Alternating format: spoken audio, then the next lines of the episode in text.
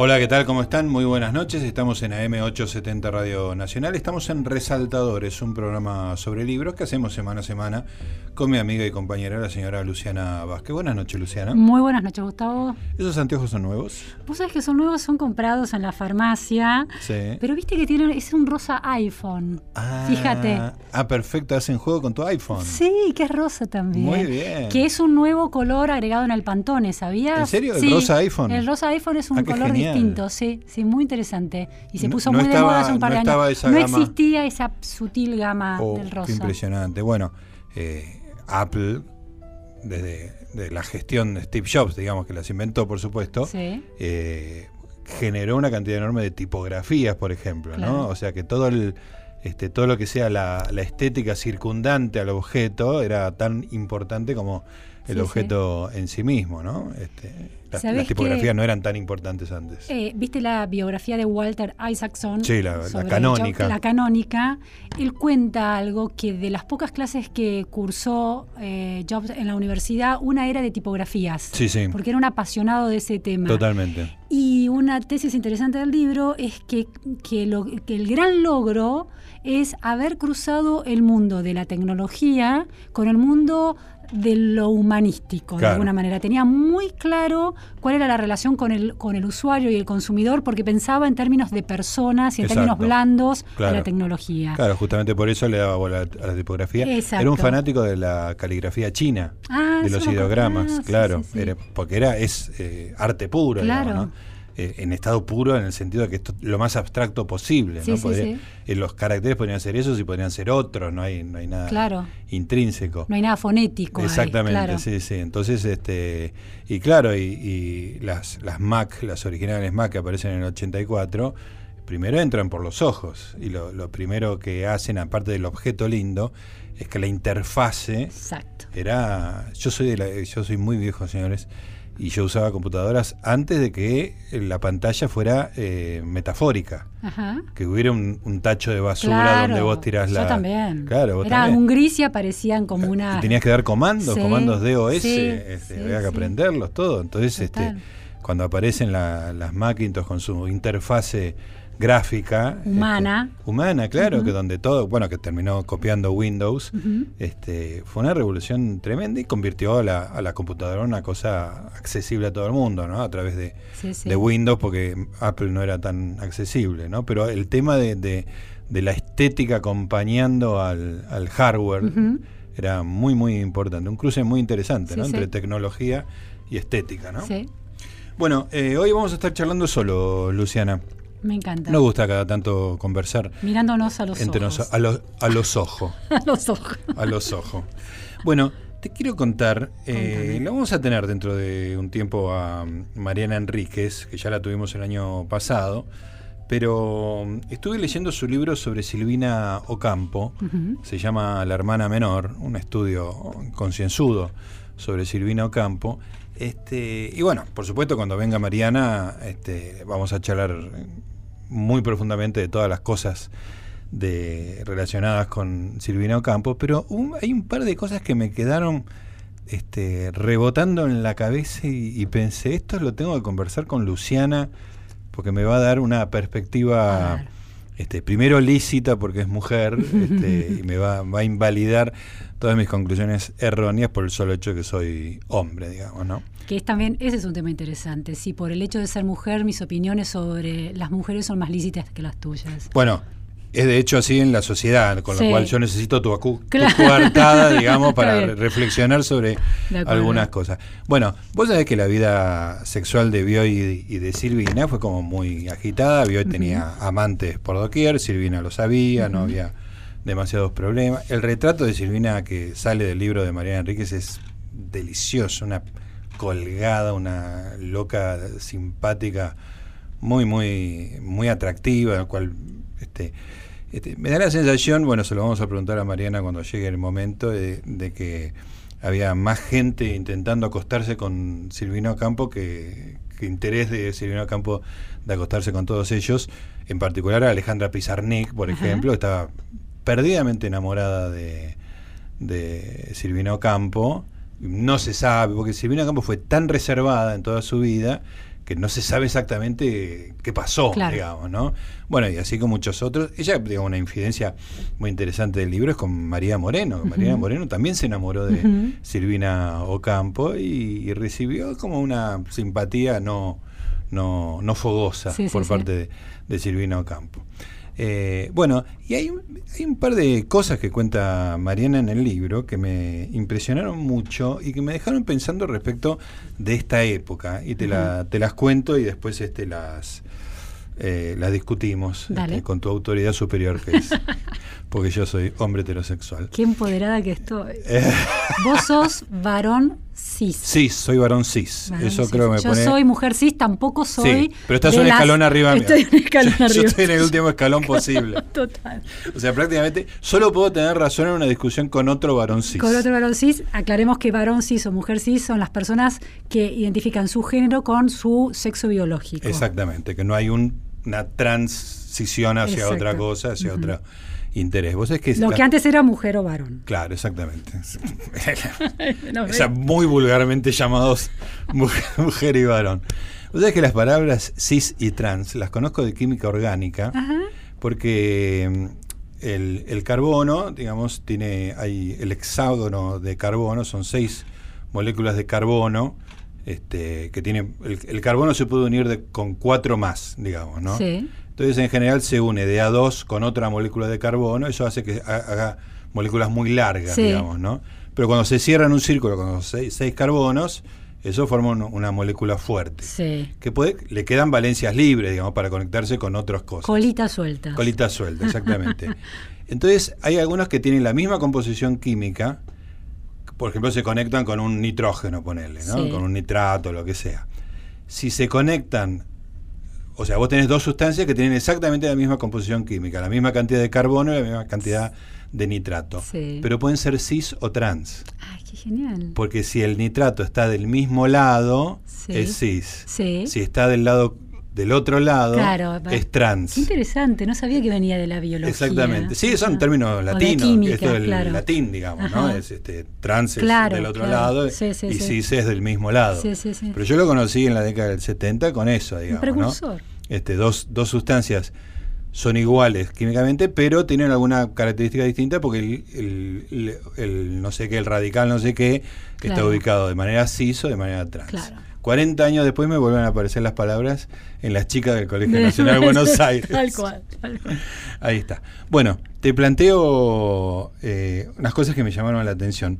Una de las co- primeras cosas que cuenta Mariana Enríquez es este, bueno, Silvino Campo, familia de mucha plata, seis hermanas, la menor de seis hermanas, eh, padres medio ausentes, un, un ejército de sirvientes, viste, estancia con otros, viste, es, es un mundo de que, que no está conformado por la familia básica de Sí. madre, padre, muy atentos a sus dos hijos, ¿no? Sí, Acá sí, hay una especie de caos este, en el cual cada uno se criaba solo con una fuerte Con una corte alrededor Exactamente. sí, de, serv- de servicio dispuesto a- que ayudan a la crianza. Exactamente. Entonces, eh, Silvino Campo tiene, un, un- tiene muchos cuentos relacionados con, con esto, y hay un cuento que se llama El pecado mortal, del libro de las invitadas de 1961, este, que siempre se la dejan a, a la, a la niña protagonista en, a cargo de un señor que se llama Chango, este, que es este, como muy confiable, digamos, ¿no? A, a la protagonista le gusta irse al último piso del gran caserón que tiene, porque ahí está todo el servicio doméstico se siente mejor. Cuando hay una fiesta o una muerte, dice en el, en el, en el cuento, este, o sea, son los eventos donde va mucha gente, puede ser una muerte, puede ser una, este, una fiesta, Sí, sí. Navidad, lo que sea, ella se escapaba y se iba arriba y, no le gustaba la sociedad, ¿no? Un Silvina Ocampo puro, ¿no? Siempre un poco alejado y mirando desde afuera Sí. todo. El cuento El pecado mortal lo que cuenta es que Chango, cuando están solas, una vez eh, se mete en el cuarto de baño y le dice a ella que mire por el, agujero de la cerradura. ¿no? Y el Chango solo desde, desde dentro del baño no queda claro lo que hace, si se, se- se muestra desnudo o si se masturba, digamos, algo hace, sí. digamos, ¿no? Este, pero eso es todo lo que hace, ¿no? Sí. Este, la chica, dice Mariana resumiendo el cuento, no reacciona con disgusto, tampoco lo cuenta a sus padres. Faltan días para su primera comunión y no confiesa la experiencia. Por eso cree, comulga en pecado mortal, y en pecado mortal permanece. Y así termina el cuento, que, ya este, hace la primera comunión, no confiesa el pecado, y entonces este, se condenó su alma. Claro. Este, después hay varias poesías de Silvino Campo en las cuales refiere al hecho, a esta relación con Chango, lo, llama explícitamente Chango, y después este, dice María Enríquez, se refirió varias veces, aunque de manera fugaz, a su precocidad sexual. Nunca se refirió a este episodio, o a estos episodios, si es que se repitieron, como abusos. Más bien, según escriben Invenciones del Recuerdo, los consideraba experiencias iniciáticas en la contemplación y el ambiguo placer de lo prohibido. 200 páginas más adelante. ¿La diferencia de edad entre Chango y la chica? Significativa, una nena, nena. O sea, un, adulto con una nena. No había. No, había duda. No, no, no había duda de que era una situación de, abuso y de, de, pedofilia, simbólica por simbólica, lo Por, sin, sin, sin tacto, digamos, ¿no? sin, sin ser violentada físicamente, digamos, ¿no? Eh, como 200 páginas más adelante, hay una anécdota que cuenta Kosarinsky, yo le río una carcajada porque es eh, genial. Dice que una vez un personaje muy extraordinario, Silvino Campo, le, lo cita a él en los bosques del Rosedal, ¿no? Entonces llega a Kosarinsky y la encuentra hablando con un señor, con un piloto, ¿no? Entonces le presenta a Kosarinsky, un, un escritor joven, te presentó fulanito, qué sé yo, bueno, el señor se, se va, ¿no? El señor era un exhibicionista. Y cuenta Cosarí que cuando se le exhibía a Silvino Campos, Silvino Campos le decía, espera que me pongo los anteojos. A ver, una, ironía muy sutil o, extraordinario, o de un realismo increíble. Ahora en un ratito quiero que debatamos esto, digamos. Estos casos que claramente son de abuso este, y que no son vividos dramáticamente por la mujer, ah, ni por la niña, ni por la mujer adulta, digamos. La mujer adulta se caga de risa, la niña lo incorpora a su sexualidad y después lo convierte en literatura, digamos. Este, hace un ruido tremendo con, con, lo que parece ser el abuso, la forma que se discute del abuso hoy en día. No me contestes ahora.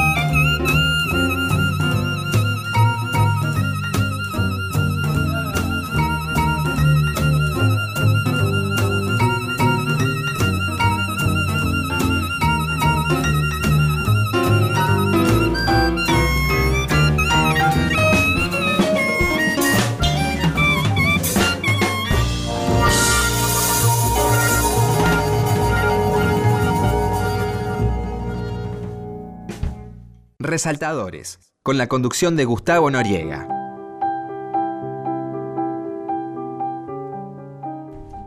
Muy bien, seguimos en Resaltadores, estamos conversando con Luciana Vázquez, le, le planteé un tema bastante denso, que es que la biografía de Silvino Campo cuenta un par de episodios de abuso no físico, por decirlo de alguna manera, visual, por parte de, adultos, en un caso cuando ella era una niña y, más grande, este, en los cuales ella no, no parece haber... Este, no los parece haber sufrido como un trauma, digamos, ¿no? De la misma manera, hay que decirlo, que aceptó mansamente toda la, sistemática retaíla de infidelidades de Adolfito, Bioy Casares, que era público y notorio, y bueno, con otras historias que, dan vuelta alrededor de un libro fascinante, que es el libro de Mariana Enríquez. Pero te preguntaba cómo, cómo leemos hoy, en, en la cual este, la denuncia de los abusos está puesta en primer plano, esta,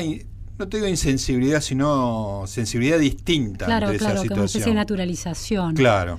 Mira, vos sabés que estuvo en Buenos Aires la semana pasada la crítica de arte y escritora Catherine Millet. Catherine Millet es una de las firmantes y de las promotoras ah, del manifiesto francés eh, La libertad de importunar, que defendían la libertad de importunar. Que estaba Catherine, Catherine Deneuve y otras actrices, escritoras, intelectuales francesas de distintas edades. 100 mujeres de la intelectualidad francesa. buena parte del feminismo se ofendió. Claro, esto fue en enero de este año, si no me equivoco. Eh, publican en Le Monde una columna de opinión resistiendo la idea del movimiento MeToo y el movimiento TAMAP de una especie de discurso hegemónico, condenatorio, de cualquier de una escala de grado eh, desde muy mínima a muy grave eh, de, situaciones de violentas o de violentamiento de los hombres hacia las mujeres, ¿no?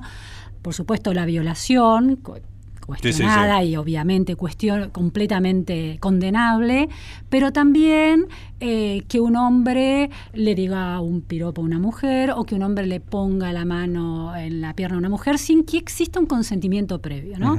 Entonces, las francesas lo que plantearon es que por supuesto, la violación es condenable, por supuesto está muy bien que se instale, se ponga sobre la mesa la idea de que la violencia de un hombre sobre una mujer también es condenable, pero que en el medio hay, hay que tener la libertad de importunar, que en la calle, en la vida, eh, la, relación entre las personas y entre los géneros implica que va a haber momentos de de asimetría y de diferencia de percepción acerca del derecho del otro a eh, arremeter e invadir tu espacio más, más íntimo sin llegar a ser una situación delictiva, ¿no? físicamente violenta.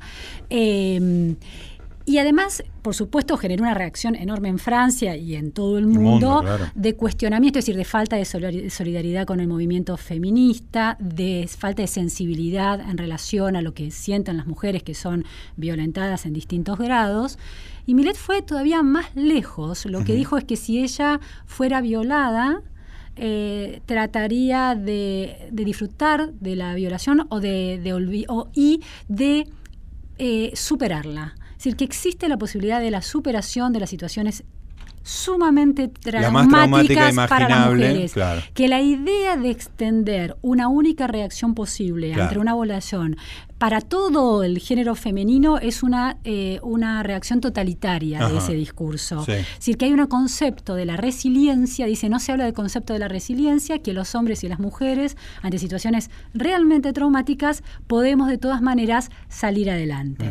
Eso como en un extremo del posicionamiento. Claro yo creo que en términos actuales y en términos generales, el relato de lo que hace eh, Silvina Ocampo, de lo que le sucedió a Silvina Ocampo, es a todas luces eh, abusivo, violento. Ahora, hace sobre poco... Todo, sobre todo en el, caso particular de la, niña. De la niña, de la menor edad. Pero te cuento, hace poco una mujer de 54 años me contó que cuando tenía 6 años su, el, el, marido de su tía, o sea, su tía político, em, le, le, propuso que, que, que, lo viera masturbarse.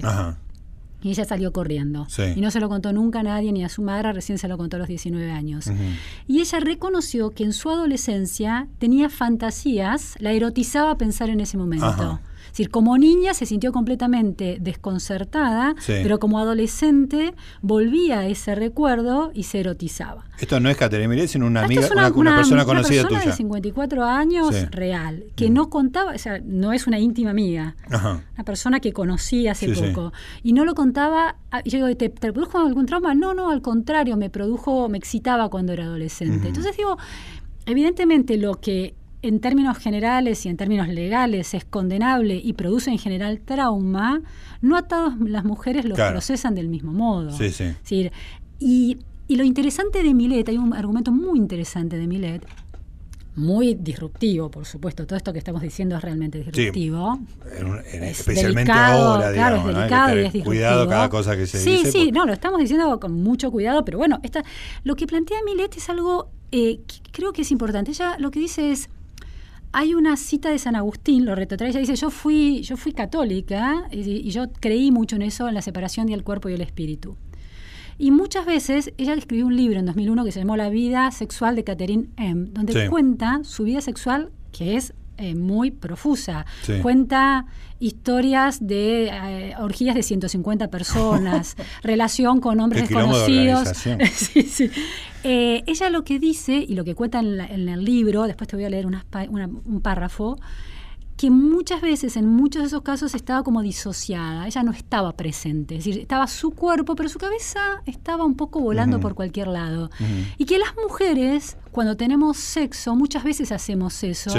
porque a diferencia, esta es su- estas son sus palabras, ¿no? yo no soy una experta, estoy contando lo que ella me contó, porque además la entrevisté, eh, y está en el libro esto, a diferencia de los hombres que tienen un foco muy claro de su sexualidad en su pene y, Claro. están- y eso los lleva a hiperconcentrarse en Sí, sí. órgano, las mujeres tenemos una sexualidad mucho más difusa, ¿no? Ujú. Lle- Llegamos al orgasmo de maneras muy distintas y menos claras.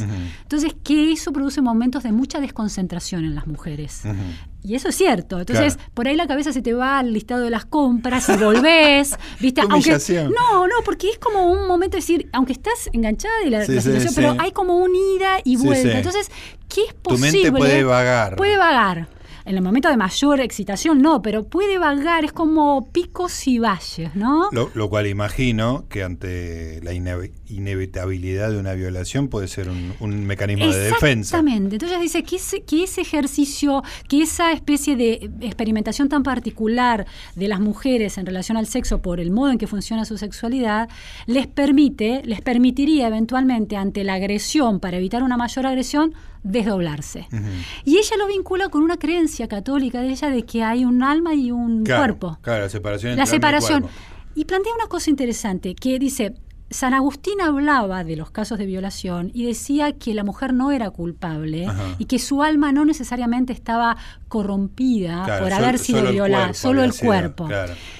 Y una deriva de eso, eso una, una segunda lectura que ella plantea es que si no se instala la idea en el discurso público de que la mujer puede desdoblarse en el momento de la violación, eventualmente, de que además puede tener un orgasmo cuando es violada, porque el cuerpo funciona con otros Sí, mecanismos muy distintos, estímulos aunque sea, físicos, aunque sea claro. una viola- claro, es un estímulo físico. Las mujeres que son efectivamente violadas y, y pueden hasta sentir el orgasmo, pueden vivirlo con enorme culpabilidad. Mm, claro. Sí, si no se pone sobre la mesa que la violación es una experiencia que recorre un continuo lleno de matices, se corre el riesgo de victimizar nuevamente a aquellas Claro. mujeres que eventualmente tuvieron un orgasmo en una situación tan traumática como esa, ¿no? Claro, claro. Entonces, es como, eh, es, de- es, es decir, es choqueante escuchar eso, pero es interesante No, como, lo- como matizar las lecturas, Lo que ¿no? es este, lo que es fundamental, digamos, para que uno lo pueda hablar con cierta libertad, es que esto no habla del violador. En- a no ver, está- no entiendo eso. Claro, no estás diciendo nada que exculpe ni En que alivie. al o sea, es todo lo que le Claro. pasa a la persona Estás violada. compren- comprendiendo la lo que persona atraviesa violada. una mujer en este caso. Claro. Eh, en una situación de violación que no es necesariamente el trauma de por vida, pero que si ese trauma efectivamente existe y la mujer además experimentó el orgasmo porque se disparó en, en su sexualidad algo, si se la con- si se condena la violación, te- se la está condenando a ella también Claro. de alguna manera. Entonces, Claro.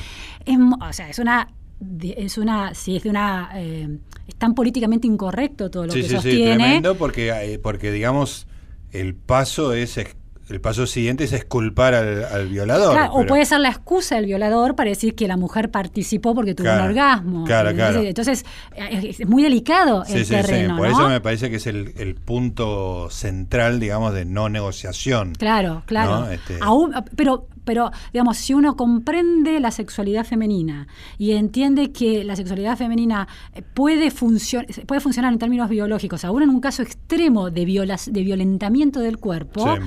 Eh, puede seguir responsabilizando al violador. Claro. porque el hecho de que la mujer, eh, suponete que la mujer es filmada y Sí, ah, sí. no, no, miren, ella Sí, sí, tuvo, un orgasmo. orgasmo. Sí, sí, Si no pero es igual fue violada, Claro, claro. igual fue violada. Absolutamente. Y, y, y, y está, esto lo hemos conversado alguna vez cuando estuvo Silvina Gigantic. Este, claro, Silvina. tema de él, de la película de Exacto, estaba pensando todo el tiempo en la- la, película de Paul Verhoeven. Claro, donde ella es violada y eso es.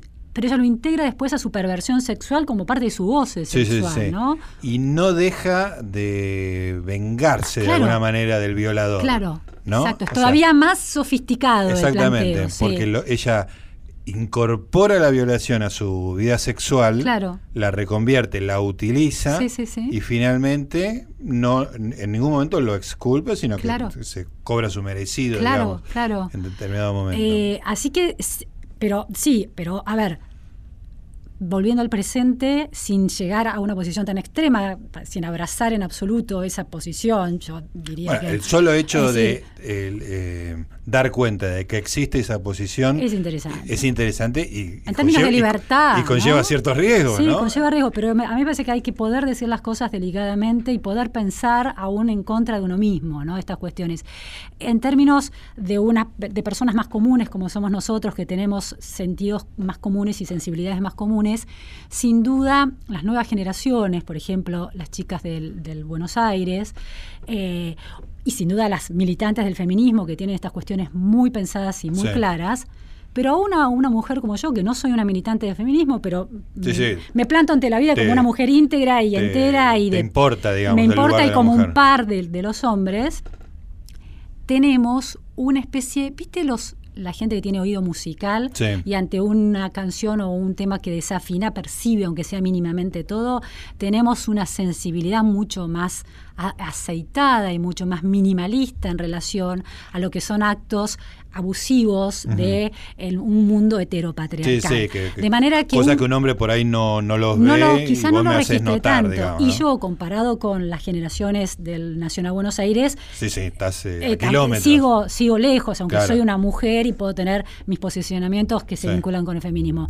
De manera que para una chica del Buenos Aires que un, eh, que un preceptor, lo cual es una barbaridad, diga barbaridades en conciliábulo con los varones del curso, es, es violentatorio, es violatorio o es abusivo, sin duda.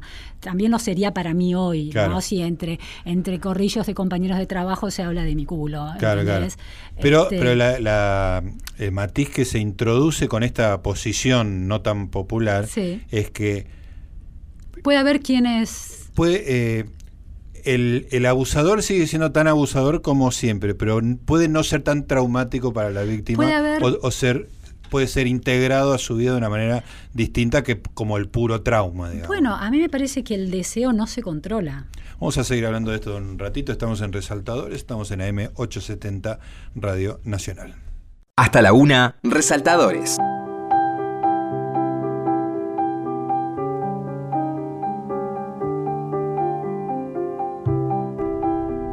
Muy bien amigos, seguimos conversando con Luciana Vázquez. Estamos solitos los dos hoy. Como se dio a hablar de sexo, pero de una manera este de, del el estado de la conversación Sí. y basado en la vida de Silvino Campo, Catherine, ¿cómo se llama? Millet. Catherine Millet, o sea, tenemos nuestra, nuestros pergaminos literarios Sí, para sí, poder sí. hablar, hablar de esto. ¿Qué me estabas diciendo hace un ratito? ¿Te acordás? No me acuerdo. No nos acordamos, perfecto. Bueno, eh, yo me estaba acordando, eh, ahora quiero que me leas un poquito de Catherine Dale. Millet, me estaba acordando de una, un libro extraordinario que se llama Una mujer, eh, una mujer en Berlín. Ajá.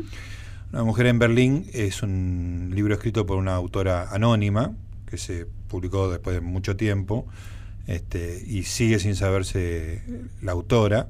Es una mujer alemana que vive en Berlín en momentos en que se termina la Segunda Guerra Mundial, entra el Ejército Rojo y el Ejército Rojo, eh, bueno, ocupa toda la, todo el país, por supuesto, pero sabían todas que iban a ser violadas por una gran cantidad de soldados soviéticos, digamos, ¿no? Era como, se sabía que venía eso.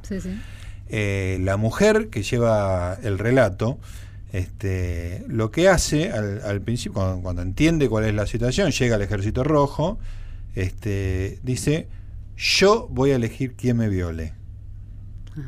A mí me va a violar el que me garantice mejor este, supervivencia. Claro. O sea, no me, va, no me va a violar el soldado, que me viole el capitán. Un uso estratégico de la violación. Absolutamente. iba a suceder. Eh, Exactamente. Y el libro eh, es extraordinario, porque es, este, es una mujer con pocas opciones, con opciones casi nulas, haciéndose cargo de la situación. Claro este, y sobreviviendo, digamos, la lucha por, por supervivencia. Este, y es extraordinario. Quiero decirte que el libro me lo regaló Albertina Carri, ah, así como que también tengo una, una, este, una coartada, porque si no es muy difícil hablar de estos temas. Este, y encontré ecos de esto también en el cuento de la criada. El cuento de la criada, la novela y de Margaret Atwood, que tiene una, una película y una versión en serie para televisión, que fue muy popular en estos días. Y viendo las dos yo percibí una diferencia muy interesante. La película es de la década del 90. este, la actriz que hace de, de Off-Fred, digamos, la protagonista, en, en, la miniserie actual, es eh, Margaret Moss, la chica que viene de Mad Men, este, que hacía Peggy en, sí, sí, la secretaria. Una actriz extraordinaria, con mucha vida interior. Una secretaria que asciende después a Exactamente, exactamente. Eh, para mí el gran, junto con él, digamos, es el gran personaje y la relación entre ellos dos es el gran motor de Mad Men. ¿no? Bueno, este, ella es la protagonista de la miniserie. En la película de la década del 90 es Miranda Richardson, que es una chica que murió muy trágicamente, este, una actriz mucho más inexpresiva, digamos, ¿no? Hay una situación muy interesante que es la siguiente.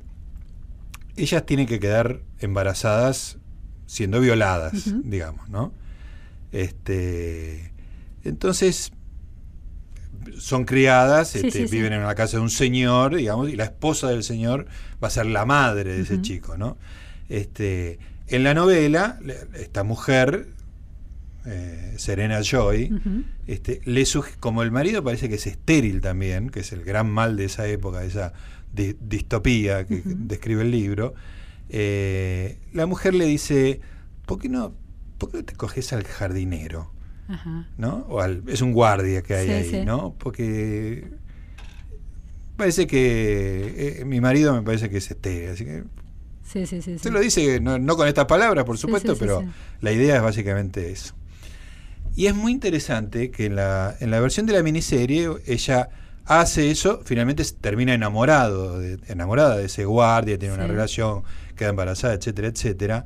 Este, pero ella está, vos ves como es una actriz muy intensa, viendo el sufrimiento de ser violada, no solo violada por el, por el dueño de casa, sino también por su guardia, digamos, ¿no? En la otra es mucho más cochina la película.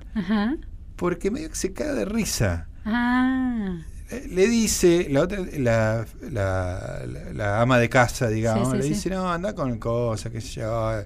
Este, y cuando va, este, el, guardia le dice, me dijo la señora que te dé bomba, ¿viste? es como que se, y ella se entrega, pero medio que se... Como otro paradigma cultural, de alguna manera. Es muy impresionante. en pocos años. Se da a través de la actuación, ¿no? De que una es el sufrimiento en silencio y en el otro es una cosa más inexpresiva. Claro. dice, bueno, tengo que atravesar esto, pero me conviene, qué sé yo, ¿no? Y a mí me hacía eco justamente de una mujer en, en Berlín, ¿no? Pero es esa idea de que no tenés opción. El violador sigue siendo violador, pero vos podés resignificar esa experiencia de una manera distinta, no desde la pura victimización, digamos. Sí, sobre todo eh, en situaciones extremas, de sobrevivencia, ¿no? Exactamente, claro, sí, sí, sí. Sí, eh, sí eh, lo que pasa es que una cosa es, ¿no? La vida y el arte. Eh, como planteo, es decir, el arte puede permitirse esas múltiples posibilidades. El tema es cómo las mujeres en la realidad es, altamente probable que la mayoría de las mujeres no puedan hacer esa conversión, ¿no? Es que justamente es la diferencia entre el, arte y la, y la vida real, pero el arte está diciendo en una época era posible concebir eso. el, arte, el arte te puede imaginar esta situación, sí, que de hecho se da en la vida real en una mujer en Berlín, pero ahora el arte no permite. No lo permite eso. Ahora pensaba en el tema de, de, Silvino Campo, niña, viendo a través del agujerito de, la puerta, de la cerradura de la puerta, a este hombre que no sabemos bien qué hace, pero algo con su, con su miembro viril debe estar haciendo.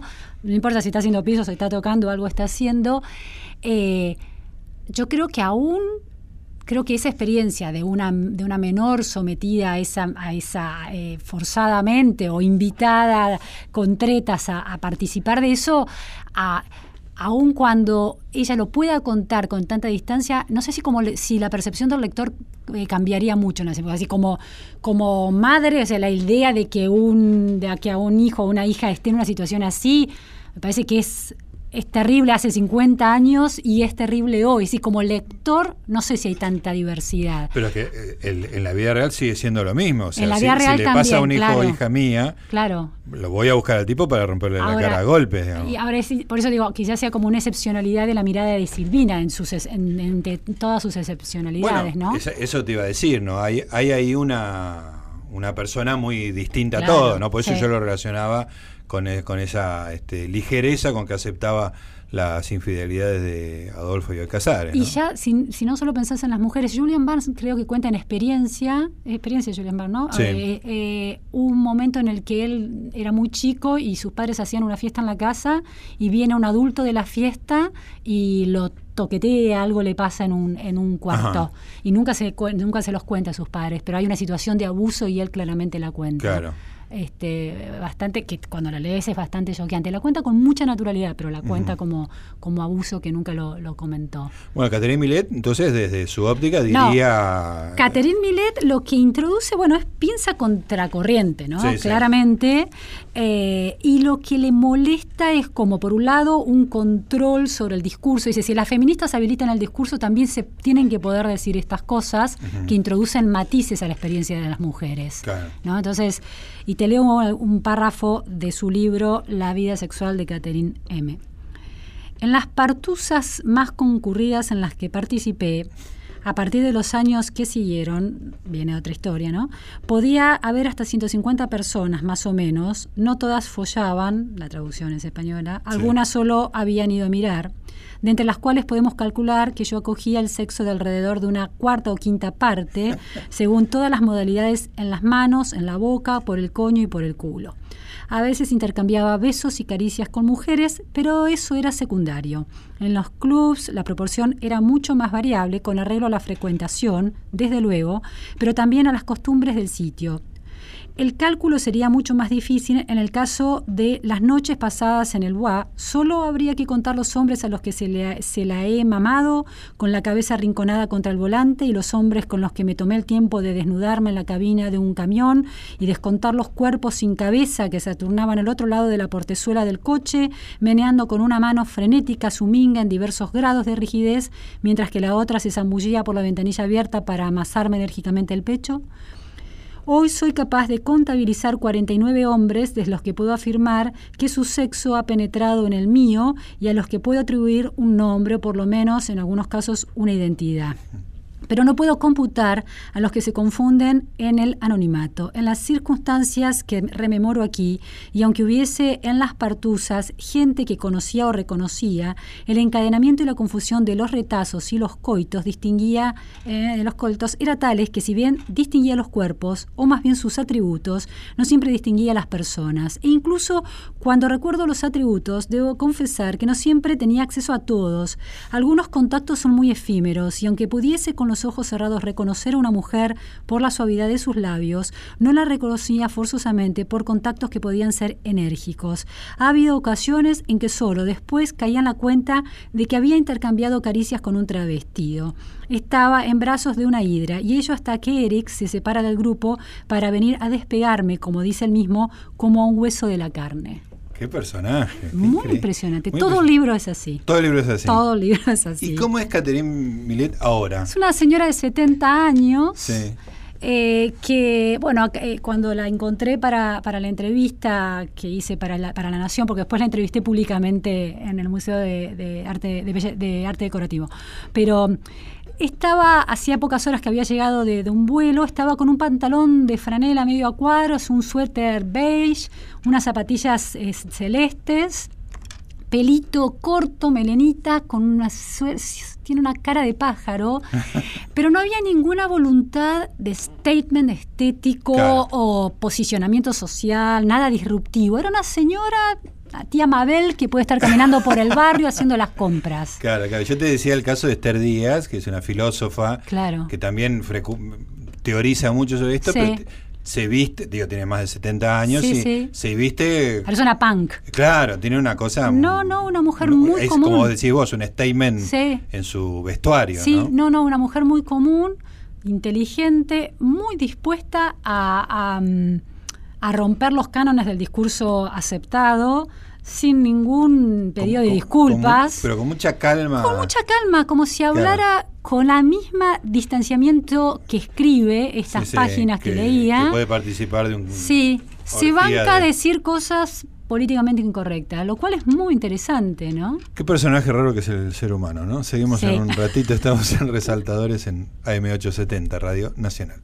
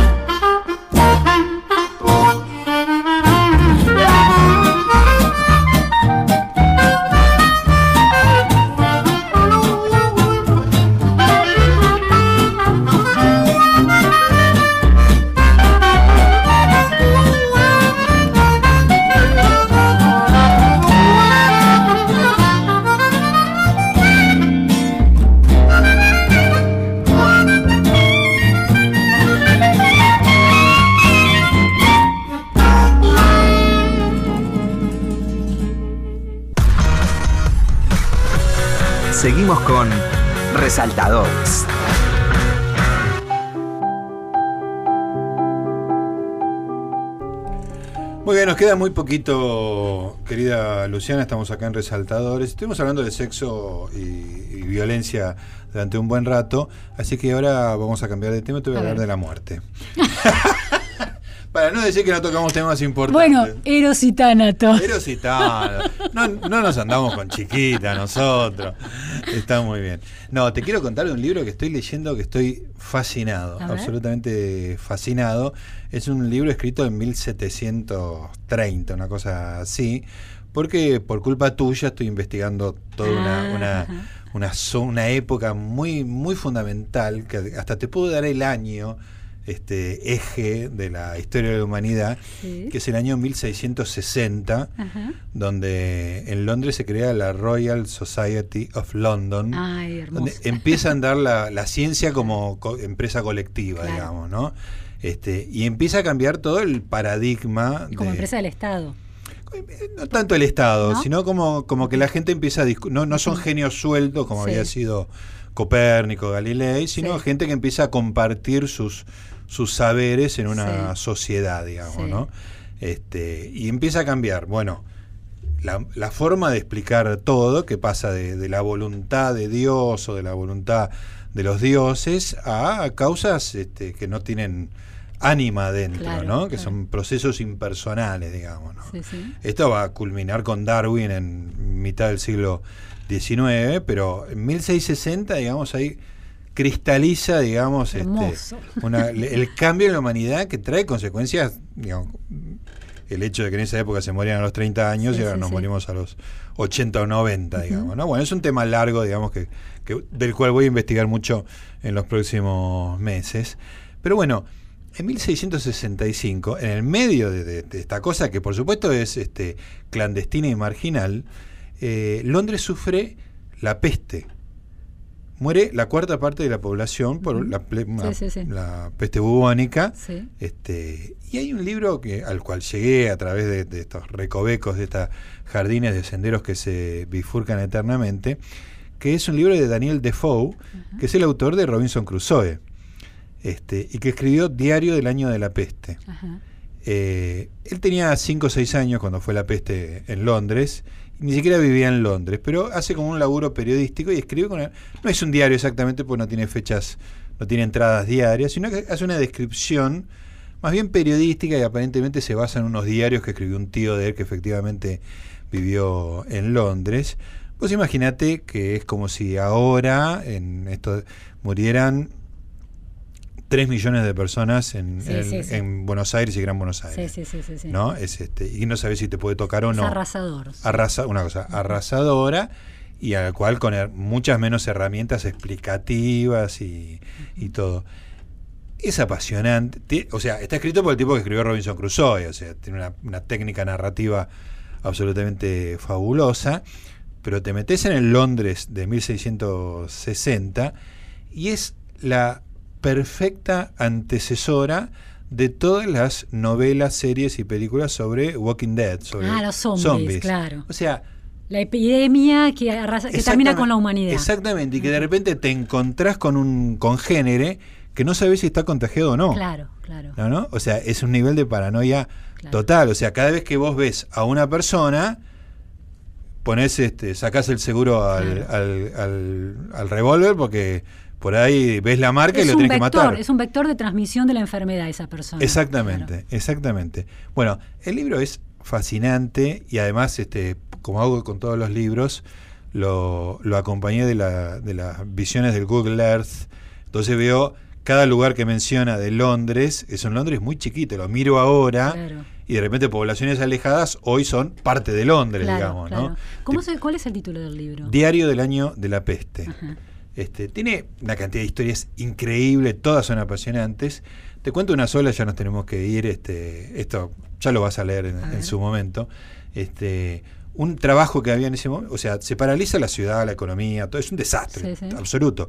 La corte real se va a Oxford, deja Los abandona. los abandona, el barco. deja las fuerzas de seguridad sí. y hay nominados cada casa que tiene a un infectado se marca una, Una cruz, cruz. en la puerta y una leyenda que dice que Dios los acompañe.